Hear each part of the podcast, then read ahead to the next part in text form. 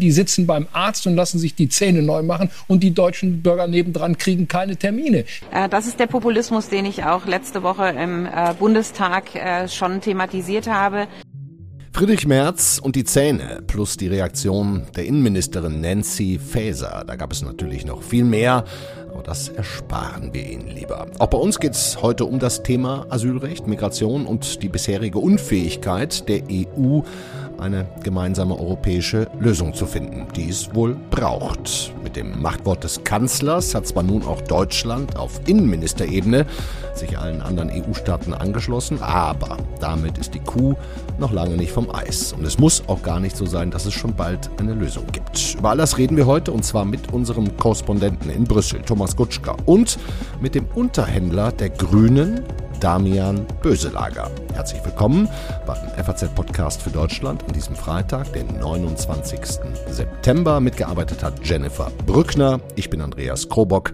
Schön, dass Sie dabei sind. Bevor wir über das Thema gleich diskutieren, starten wir erstmal mit einem kurzen Infoblock zur Vorbereitung. Migration. Ein Dauerbrenner in deutscher und europäischer Politik. Hier ein paar Fakten zur Einordnung. Oder zumindest eine Interpretationsmöglichkeit. Geht es um Migranten, dann sprechen wir grundsätzlich von Personen, die ihren üblichen Wohnort für einen Aufenthalt von mehr als einem Jahr verlassen. So definieren es zumindest die Vereinten Nationen.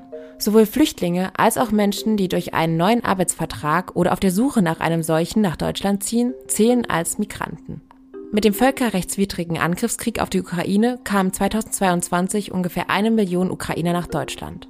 Das sind zehn von acht Schutzsuchenden. Damit stieg die Nettozuwanderung 2022 auf ein Allzeithoch von 1,5 Millionen Menschen. Zum Vergleich. 2015, im Jahr des Wir schaffen das, waren es netto 1,1 Millionen. Ein Jahr nach der sogenannten Flüchtlingswelle wurden in Deutschland laut Zahlen des Bundesamt für Migration und Flüchtlinge rund 722.000 Asylanträge gestellt. Hauptsächlich von Syrern und Afghanen. Rechnet man die Jahre 2022 und 2023 zusammen, so kommt man knapp über die Hälfte der Anträge ohne die Berücksichtigung ukrainischer Geflüchtete. Dankeschön, Jennifer Brückner, für die komprimierten Infos. Es ist alles nicht ganz unkompliziert. Wer kommt woher und geht dann auch wohin, das alles ähm, äh, richtig zusammenzufassen. Sie alle kennen zumindest die aktuellen Bilder, zum Beispiel von der italienischen Insel Lampedusa. Ähm, der Flüchtlingsstrom nimmt wieder deutlich zu und je nachdem, wie man die Zahlen äh, liest, kann man auch sagen, ja, es wird langsam wieder so schlimm oder so kompliziert, wie es 2015 war. Dass also die EU endlich eine gemeinsame Asylpolitik macht, machen will und das dann auch gesetzlich festschreibt miteinander, könnte man überfällig nennen. Das einzige Land aber, das dieses europäische Asylpaket bisher gebremst hat, zumindest bis Mittwoch, ja, aus dem kommen Sie und auch ich, das war Deutschland. Grund genug also jetzt mit unserem Brüssel-Korrespondenten abzuklären, worum es geht, wie es steht und was das Problem eigentlich ist. Hallo Thomas Kutschka. Hallo Herr Krobock, ich grüße Sie. Herr Gutschka, warum hat eigentlich Deutschland bis zu diesem Kanzlermachtwort am Mittwoch blockiert? Deutschland versucht in Europa etwas zu machen, was sonst kaum ein Land will, nämlich, wie es selbst immer sagt, für Humanität und Ordnung äh, zu sorgen. Also hohe Standards immer noch beizubehalten. Deutschland setzt sich für die Seenotrettung ein, für die solidarische Verteilung von Flüchtlingen, für hohe Standards im Asylverfahren. Und das sind eben alles Punkte, die inzwischen so gut wie keine andere Regierung in Europa mehr vertritt. Mhm. Der Wind hat sich komplett gedreht. Die Staaten setzen auf Abschottung und auf Abschreckung. Mhm. Und wir wollten da bisher nicht mitmachen? Nein, jedenfalls die Grünen nicht. Ähm, und die haben bisher verhindert oder hatten verhindert, dass es zu einem der besonders heiklen Rechtstexte eine Einigung gab im Ministerrat der Europäischen Union. Mhm. Das ist die sogenannte Krisenverordnung. Die soll also Regeln für den Fall festlegen, dass ein Land krisenhaft überlastet wird durch den Zustrom von Asylbewerbern. Mhm. Das heißt, völlig egal, ob wir jetzt über ein sozialdemokratisches noch, da sind ja auch bald Wahlen, sozialdemokratisches Spanien reden oder ein eher rechtspopulistisches Ungarn. Alle sind eigentlich dafür, sich doch jetzt so langsam mit einer großen Grenze abzuschotten. Nur Deutschland, wir waren die Einzigen, die gesagt haben, nee Leute, guckt doch mal noch auf die Menschenrechte und so weiter. Ganz genau. Hm. Und sogar die ganz wenigen Verbündeten, also Staaten, die es eigentlich so ähnlich sehen wie die Bundesregierung, Luxemburg, Irland und Portugal, waren bereit, für diesen Text, für diese Krisenverordnung zu stimmen, deren Kern eben ist, dass Staaten, wenn sie überlastet werden, Regeln flexibler auslegen können und auch es ihnen erlaubt sein soll, Schutzstandards zu senken. Mhm. Aber jetzt mal so rein gesetzlich, das hätte ja, glaube ich, theoretisch gestern Abend unterzeichnet werden können, nach dem Machtwort des Kanzlers, ist aber noch nicht, ne? Wann kommt das? Schwer zu sagen im Moment, weil hier gestern doch ein ziemlich fundamentaler Streit ausgebrochen ist, diesmal zwischen Deutschland und Italien. Und da geht es um die Seenotrettung. Die italienische Regierung wollte eine Formulierung im Text durchsetzen, die es ihr im äh, in, äh, in bestimmten Fällen erlauben könnte, die, den Einsatz von Seenotrettern zu einer Krise zu erklären. Die Argumentation in Rom lautet, diese Seenotretter instrumentalisieren in Wahrheit Migranten, ähm, bringen sie nach Italien und destabilisieren damit das Land. Das ist natürlich eine sehr umstrittene Position, die die meisten europäischen Regierungen niemals unterstützen würden. Mhm. Aber es kam eben äh, zu diesem äh, Konflikt und der hat dazu geführt, dass gestern nicht möglich war, hier einen Text abschließend zu beschließen. Ah ja. Das heißt, es kann jetzt auch durchaus sein, dass da jetzt nicht nächste Woche dann die Lösung kommt, sondern dass das jetzt noch weitergeht. Also, also es war so fundamental, dass äh, hier und auch in Rom viele Kenner äh, vermuten, dass sich erst der Bundeskanzler und die italienische Ministerpräsidentin Giorgia Meloni direkt zusammensetzen ah, müssen, um das zu lösen. Im Hintergrund spielt dabei eine wichtige Rolle, dass Deutschland beschlossen hat, Seenotretter aus dem Bundeshaushalt mitzufinanzieren. Mhm. Also im Klartext Hilfsorganisationen, die vor der italienischen Küste Menschen aus dem Wasser oder von seeuntauglichen Booten holen und sie dann im Zweifel in, äh, auf der Insel Lampedusa absetzen. Ah, ja. Das scheint also ein großes Problem zu sein. Was ist mit dieser sogenannten Krisenverordnung? Habe ich auch bei Ihnen in den Texten, die ich übrigens auch äh, in Vielzahl gerne nochmal verlinke, gelesen. Da geht es sozusagen um die Frage, wenn diese Migranten jetzt ankommen, kann man die dann über einen längeren Zeitraum einsperren und äh, quasi haftähnlich vielleicht äh, über 20 Wochen kasernieren, festsetzen? Ist das denn jetzt geklärt? Hat Deutschland da jetzt zugestimmt? Ja, in der Tat. Äh, da ist die, muss die Bundesregierung jetzt über ihren Schatten springen, denn andernfalls wären die gesamten Asylverhandlungen blockiert werden, äh, blockiert worden. Was das konkret heißt, ja, also zum Beispiel äh, im Regelfall dürfen ähm, bestimmte Gruppen von Asylbewerbern einem schnellen Verfahren an der Außengrenze unterzogen werden. Und während dieses Verfahrens kann man sie auch internieren. Das heißt, sie können dann nicht einfach nach Deutschland weiterreisen. Diese Zeiträume und der Personenkreis, der, für den das in Frage kommt, das kann man im Fall einer krisenhaften Überlastung erweitern. Ja. Und zwar von zwölf Wochen auf 20 Wochen. Und dann dürfen Sie nochmal 20 weitere Wochen mehr oder weniger inhaftiert werden, wenn ein Antrag nicht genehmigt wird, um die Möglichkeit zu haben, jemanden direkt aus einer solchen Einrichtung wieder abzuschieben. Herr Gutschka, Sie arbeiten jetzt schon eine ganze Weile in Brüssel, muss man sagen, viele Jahre schon, zusammen mit vielen Politikern und Journalisten aus allen möglichen europäischen Ländern. Ähm, wie wird denn international eigentlich auf unsere Position dazu geschaut? Haben die alle das schöne deutsche Wort Extrawurst schon auswendig gelernt? Das Problem mit der deutschen Position ist, dass man eben nie so genau weiß, wer die eigentlich vertritt. Das ist mit dieser Regierung aus drei Parteien SPD, Grüne, FDP besonders der Fall. Das gibt es auf allen möglichen Feldern. Ähm, ein Minister kommt nach Brüssel, vertritt eine Haltung, dann kommt ein anderer Minister, vertritt eine andere Haltung und irgendwann wollen alle von Olaf Scholz wissen, was denn nun die Position der Bundesregierung ist. Hier in diesem Asylstreit hat er ja tatsächlich ein Machtwort gesprochen und damit auch die Blockade, die es vorher gab, zumindest versucht zu überwinden. Aber in vielen anderen Fragen ähm, gibt es solche Machtworte nicht. Und das führt dann in der Praxis dazu, dass sich Deutschland bei ganz vielen Entscheidungen enthält. Mhm. Und das, das ist sehr, äh, sehr problematisch für die EU, denn Deutschland ist das mit Abstand größte Land, hat das größte Stimmengewicht. Und ohne Deutschland ist es sehr schwer, eine Mehrheit im Ministerrat zusammenzubekommen. Letzte Frage, Herr Gutschka. Sind wir denn, wenn wir jetzt über dieses ganze Asylthema reden, über Migration, sind wir in Deutschland denn tatsächlich auch diejenigen in Europa, die am Ende die höchste Last zu tragen haben? Absolut, und zwar mit großem Abstand. Die harte Währung sind ja die Asylanträge, die gestellt werden. Das waren letztes Jahr eine Million, davon hat Deutschland ein Viertel zu stemmen gehabt. Mhm. Wir rechnen damit, dass der Wert in diesem Jahr deutlich höher liegt. Ungefähr auf dem Niveau der Krisenjahre 2015 und 16, wo es mehr als 1,3 Millionen waren. Und Deutschland hat schon jetzt ein Drittel ungefähr äh, dieser Anträge. Ja. Danach kommt Frankreich. Das ist ja auch ein Land, was gar keine Außengrenze hat. Und interessanterweise entfallen auf ein Land wie Italien, wo am meisten Menschen ankommen, nur 12 Prozent der Anträge. Ah ja. Griechenland zeigt, auch, auch so wenig am Ende dann? Noch viel weniger in Griechenland. Und das zeigt, dass das ganze System nicht mehr funktioniert.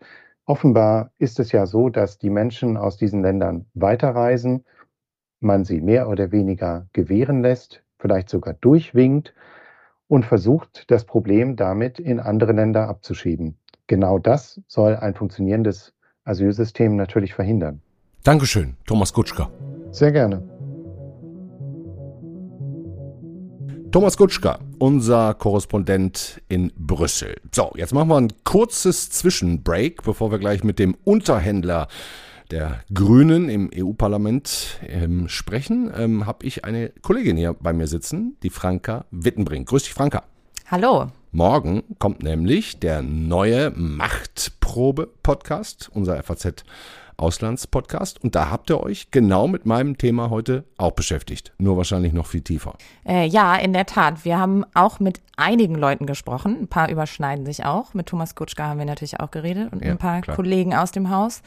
Äh, aber auch mit Migrationsforschern, mit Leuten aus der Praxis. Und ja, ich würde sagen, ist ähm, ein sehr großes äh, weites Bild geworden, was ja. wir da so zusammengestellt haben. Acht verschiedene Gäste habt ihr, glaube ich. Ja, in der Tat. Eine ganze Ladung. Ja, und, und, was war so am Ende der, der Grundtenor, ohne jetzt zu viel zu verraten? Ja, ich würde sagen, so die Grundfrage, die wir uns gestellt haben, ist eigentlich die, warum es so wahnsinnig schwierig ist, bei diesem Thema zu einer Lösung zu kommen. Ähm, und im Prinzip äh, war das, was wir dazu gehört haben, auch, dass ja, dass man das am Ende so hinnehmen muss, dass es einfache Lösungen nicht gibt, dass jeder, der mit Heilsversprechen um die Ecke kommt, man da eher vorsichtig sein sollte. also im Grunde die Diskussion nicht korrekt geführt werden, sondern zu ideologisch oder eben nicht sachgerecht. Genau, es ist natürlich ein wahnsinnig aufgeladenes Thema. Auch danach haben wir geguckt, warum dieses Thema Menschen so existenziell berührt, warum es solche Ängste auslöst ähm, und warum es dementsprechend auch sehr gut politisch genutzt werden kann. Und mhm. da hat uns Viktoria Rietig von der Deutschen Gesellschaft für Auswärtige Politik das hier gesagt. Also wir diskutieren Migration ideologisch statt praktisch. Unter anderem auch deswegen, weil es politisch unattraktiv ist, pragmatisch und ausgewogen über Migration zu sprechen. Ja, also für Politiker ist es attraktiver, mit einem einfachen Werteargument in die eigene Blase oder Wählerschaft zu funken als mit einem komplexeren Realpolitikargument. Und wer sich öffentlich differenziert über Migration äußert, der kriegt Attacken von beiden Seiten. Aber wer sich mit einem einfachen Narrativ äußert, der wird nur von einer Seite attackiert. Und, ganz wichtig, diese Attacke kann man dann auch noch nutzen, um das Wir-Gefühl der eigenen Blase und Wählerschaft weiter zu stärken. Also es ist eigentlich ein, aus der politischen Sicht ein Win-Win und aus der gesellschaftlichen Sicht ein Lose-Lose, also ein Teufelskreis.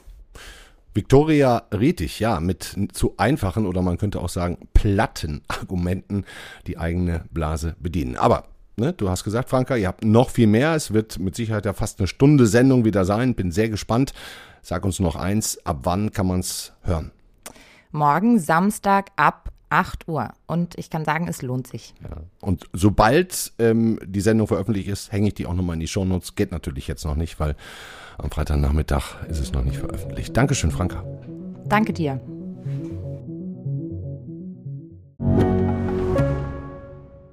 Ich bin Dr. Robin John, Allgemeinarzt in Schönebeck. Das ist 15 Kilometer von Magdeburg entfernt und trotzdem zu weit, um hier Nachwuchs zu finden. Immer mehr Praxen im Salzlandkreis bleiben unbesetzt und Patienten haben lange Wege und noch längere Wartezeiten. Das muss sich ändern.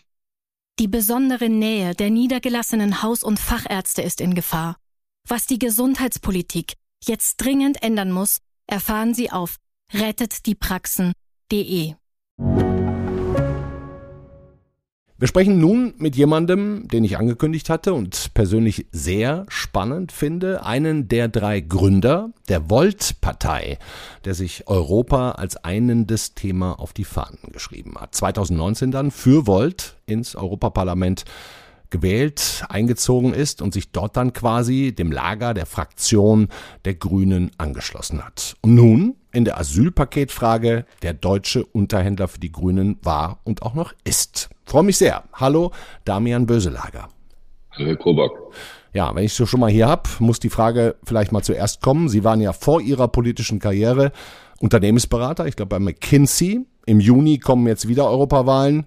Wie geht's jetzt weiter mit Ihnen? Ja, ich habe mich entschieden, tatsächlich nochmal anzutreten, weil ich glaube, dass meine Bewegung Volt ähm, tatsächlich da noch von profitieren kann, weil ich ja im Moment der einzelne, einzige Europaabgeordnete bin und da so eine gewisse Kontinu Kontinuität schon gut ist und deswegen äh, bin ich jetzt tatsächlich wieder Spitzenkandidat geworden. Ah ja, okay. Und wie schafft man es? Finde ich auch äh, sehr interessant eigentlich als nicht richtiger Grüner, eingeplackt würde man ja in Frankfurt sagen, wo Sie auch herkommen. Wie schafft man es dann, als Unterhändler ernannt zu werden? Ich habe ähm, verhandelt damals 2019 mit den Liberalen und den äh, Grünen darüber, wo ich äh, mich dazusetzen werde. Klar war, man muss sich irgendwo dazusetzen im Europäischen Parlament in eine Fraktion sonst kann man nichts bewegen. Und ähm, dann war mir auch schon von Anfang an klar, dass ich gerne am europäischen Asylsystem mitarbeiten würde und habe dann eben ein, zwei von diesen Gesetzesakten übernommen. Ähm, eine davon ist die Krisenregulierung, die gerade in aller Munde ist. Hm. Und dann haben Sie jetzt sozusagen die Position der Grünen vertreten als quasi einzige Partei in Europa dieses neue europäische Asylpaket erstmal zu blockieren. Ähm, war das schwierig, allein gegen alle zu argumentieren? Naja, ich glaube, da muss man jetzt mal einen äh, kleinen Schritt zurückgehen und darüber reden, wie Gesetze in der Europäischen Union gemacht werden. Ich finde das immer ganz spannend, äh, um, um das äh, irgendwie nochmal in Kontext zu setzen. Also die Europäische Kommission hat äh, das Asylpaket vorgeschlagen mit fünf Gesetzesakten, von denen ich eine verhandle.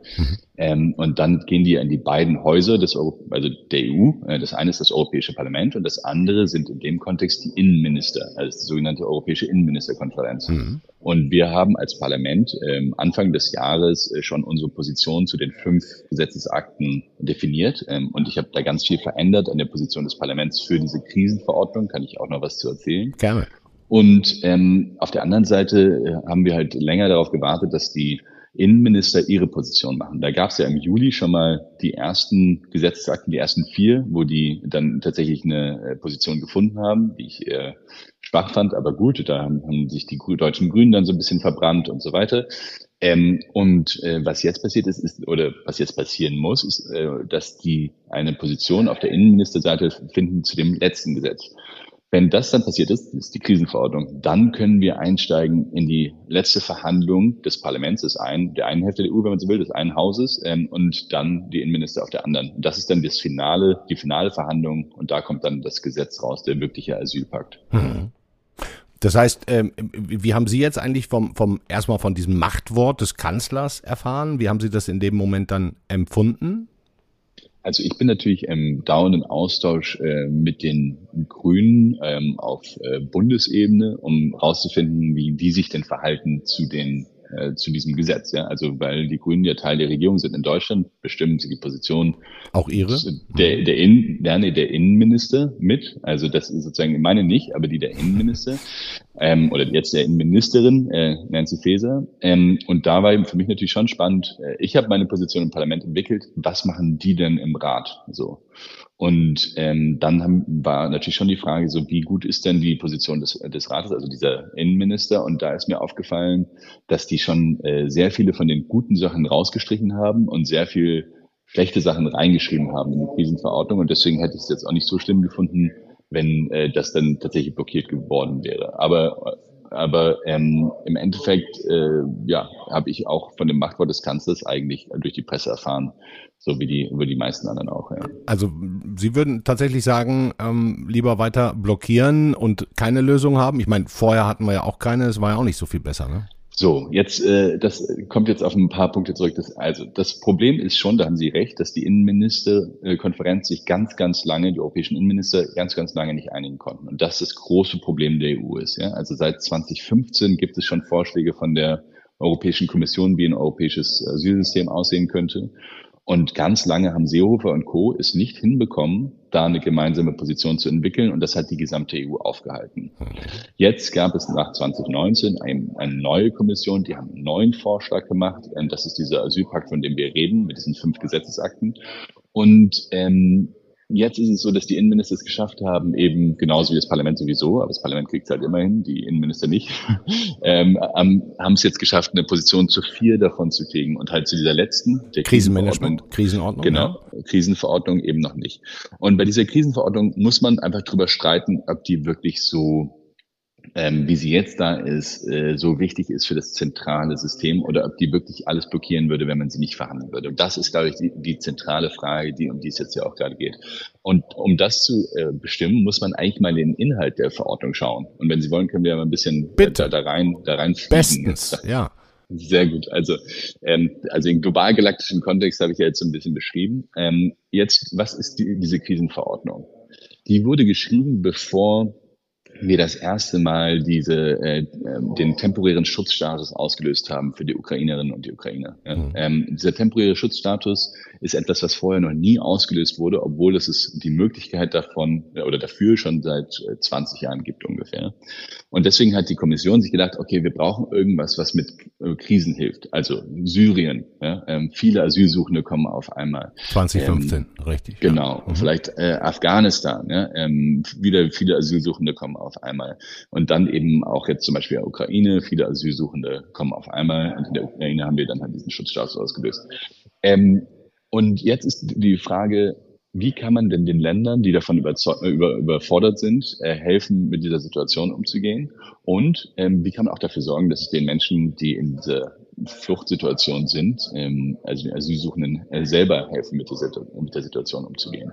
Und da gibt es einfach so zwei Lager, um es mal ganz hart zu sagen. Okay. Äh, Lager ist vielleicht das, das äh, ein bisschen äh, falsche Wort. Ja, weil es zu passend die, wäre, ne? Genau. Ja, genau, mhm. ganz richtig. Also die einen davon sagen, wenn viele kommen, dann einfach noch mehr in Lagern an den Grenzen einsperren. Mhm. Ja, das ist so die, die äh, Grundidee zu sagen, ey, wenn wir Kontrolle verlieren, wenn viele kommen, dann lasst uns die einfach noch mehr und länger in den Lagern einsperren. Und auch wenn sie Kinder haben und auch wenn sie eine große Chance haben, dass sie tatsächlich einen Asylstatus bekommen. Also auch alle Syrerinnen und Syrer. Sollen Oder aber nicht die mit Kindern irgendwie prioritär behandelt werden? Habe ich das falsch gelesen? Ja, prioritär ist natürlich schön, aber trotzdem ist die grundsätzliche Idee, erstmal alle einzusperren. Mhm. Ja? Ähm, und ich, äh, ich habe, als ich diese Krisenverordnung zugeteilt bekommen habe, habe ich mir die, mich die ganze Zeit gefragt, was hilft denn eigentlich wirklich in der Krise? Sowohl dem Land als auch den Asylsuchenden selber. Mhm. Und natürlich, was eigentlich hilft, sind schnellere Verfahren. Wenn ich mehr Leute kriege, also sehr viele auf einmal,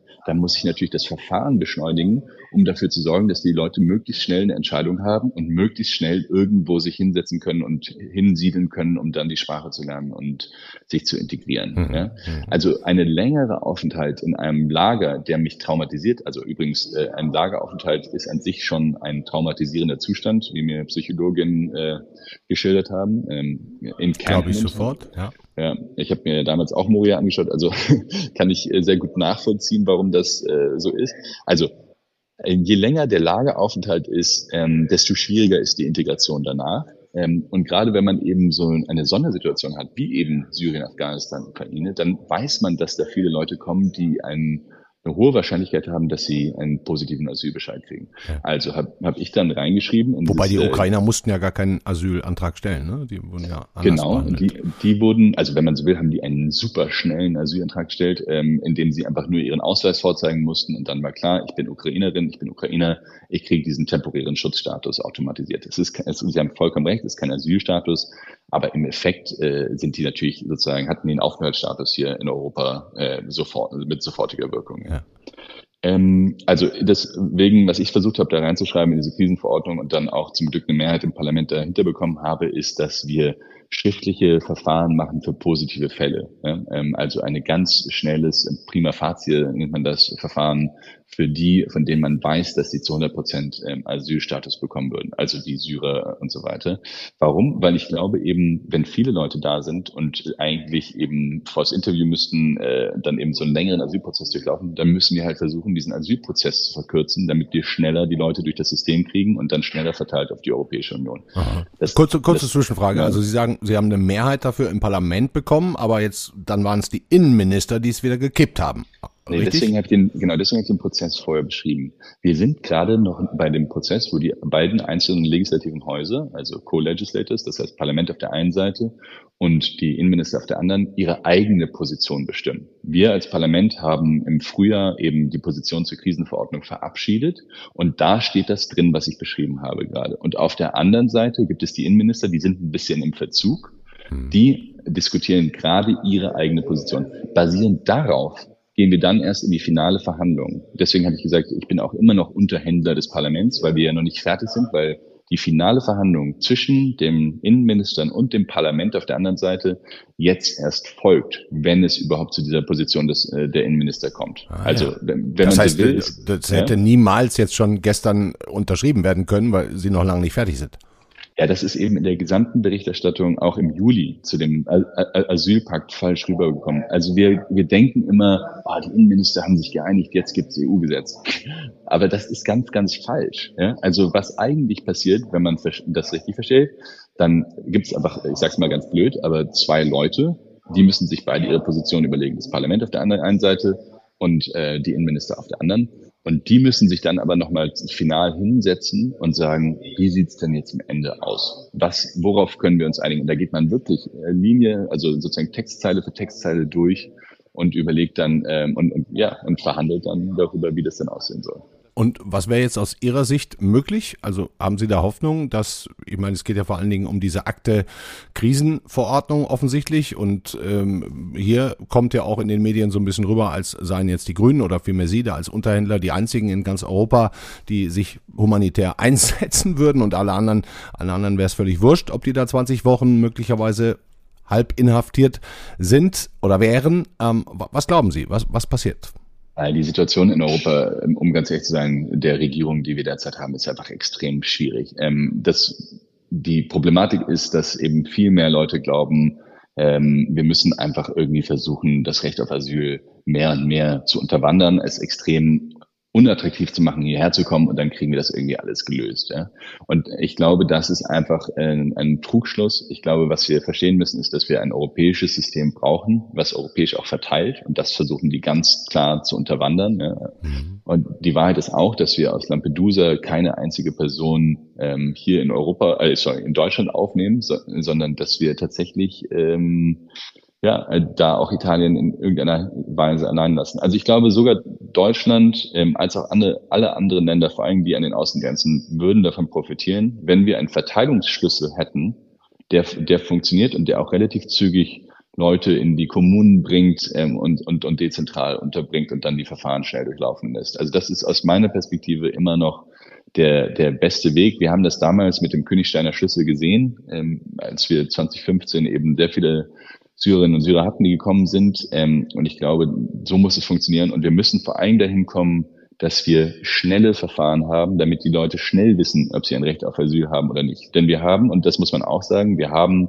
in Europa das Recht auf Asyl oder das, äh, sagen wir mal, das Recht Asyl zu beantragen, aber wir haben nicht das Recht auf Asyl. Ja? Also das heißt, ähm, es muss auch klar sein, dass wenn ein Ja oder ein Nein am Ende rauskommt, dass es dann eine unterschiedliche Lebensrealität gibt. Ähm, aber ich finde, was wir nicht machen können, ist Leute ewig in diesen Verfahren hängen zu lassen und vor allen Dingen nicht mit ihren Kindern in irgendwelchen Lagern. Also das halte ich für einfach auch aus deutscher Perspektive mit unserer Geschichte nicht vertretbar. Vielen Dank, Damian Böselager. Sehr spannendes, interessantes Gespräch. Sie verhandeln weiter. Ähm, wir sind gespannt auf die Lösung. Sie haben gesagt, es kann jetzt bald kommen, kann aber auch noch bis in Herbst sich hineinziehen. Sie werden es uns wissen lassen. Sehr gerne. Danke fürs Gespräch.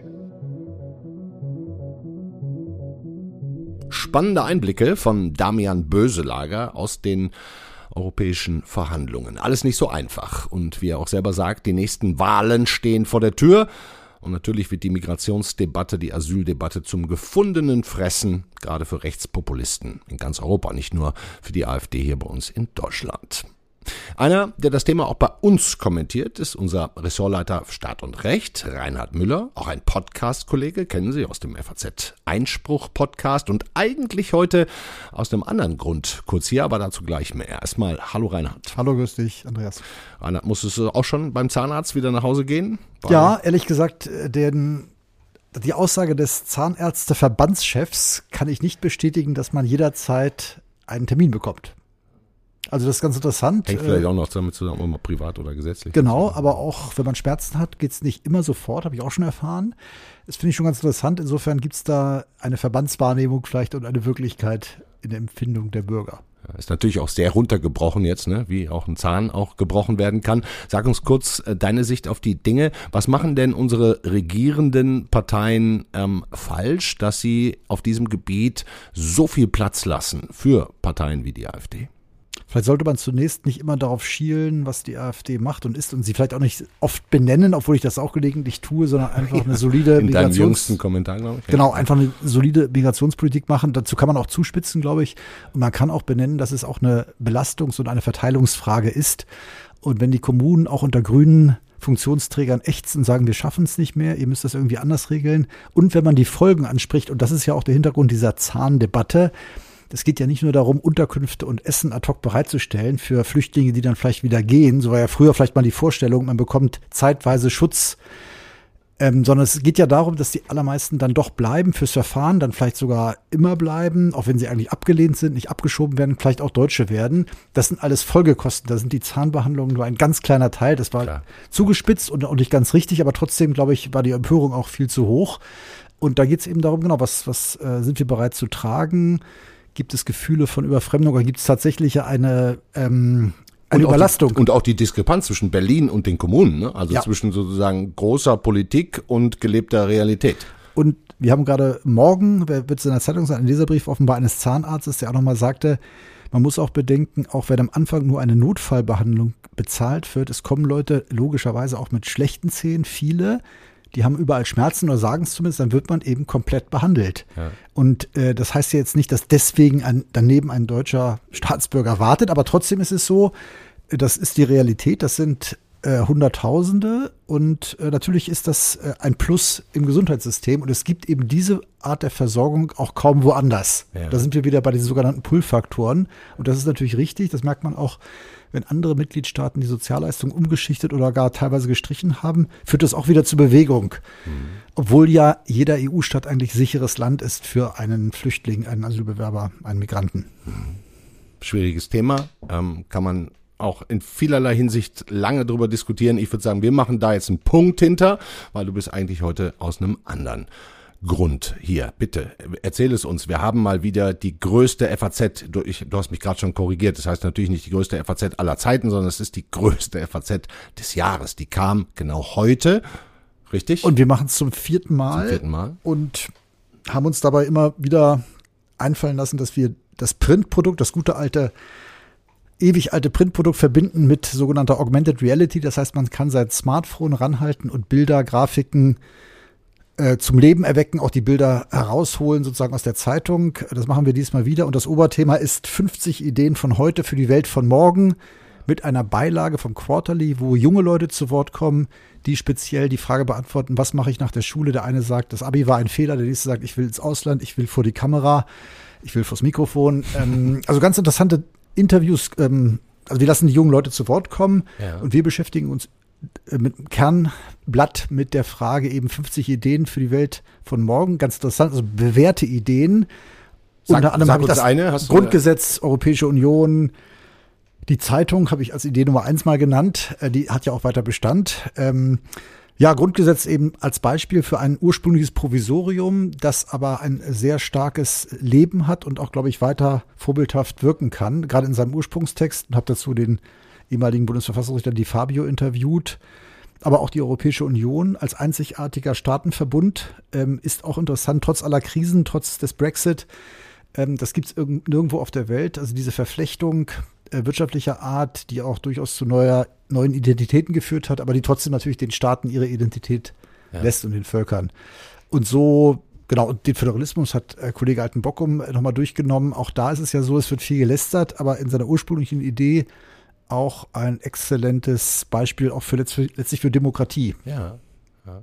So, und dann kauft man sich am besten heute, wenn, man uns jetzt hört, schnell noch die Zeitung und dann kann man die lesen wie immer, aber man kann sein Smartphone mit dazu nehmen und dann sieht man das. Ne? Da gibt es dann Möglichkeiten, wo man QR-Code scannen kann oder einfach nur auf das Bild draufhalten kann und dann sieht man die Bilder, verschiedene Bilder, Grafiken, Videos, Audios, alles ist Karten, dabei. Ne? also bei der, beim Ja. Föderalismus oder bei der EU eben auch Karten, wie sich die EU gewandelt hat. Und man hat eine Menge zu tun. Man kann auch online mehrere Storytellings, also über die in der Zeitung vertretenen Inhalte hinausgehende äh, Geschichten Ja. sich angucken. Also sehr viel innovativer Lesestoff. Ja. Also wenn Sie, liebe Hörerinnen und Hörer, noch nie in Ihrem Leben eine echte Zeitung gekauft haben, solche Menschen soll es ja geben.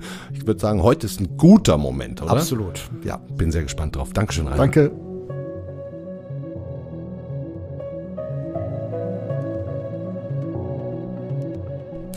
Das war der FAZ-Podcast für Deutschland an diesem Freitag, den 29. September. Wenn Sie das Ding erst Samstag hören, dann finden Sie auch schon ähm, den angekündigten Link auf den FAZ-Auslands-Podcast Machtprobe mit dem gleichen Thema Migration. Da geht es dann nochmal tiefer und auch in die Ursachenforschung und in die Lösungssuche. Kann ich Ihnen schon mal echt sagen, das wird spannend. Dann ja, kaufen Sie sich doch heute mal eine Zeitung. Der Kollege Müller hat es gerade erzählt. Wenn nicht jetzt, wann dann? So, genug geredet für heute. Haben eh schon wieder überzogen. Wünsche Ihnen allen ein sehr schönes und vielleicht, ja, wenn Sie Glück haben mit dem Feiertag am Dienstag, langes Wochenende.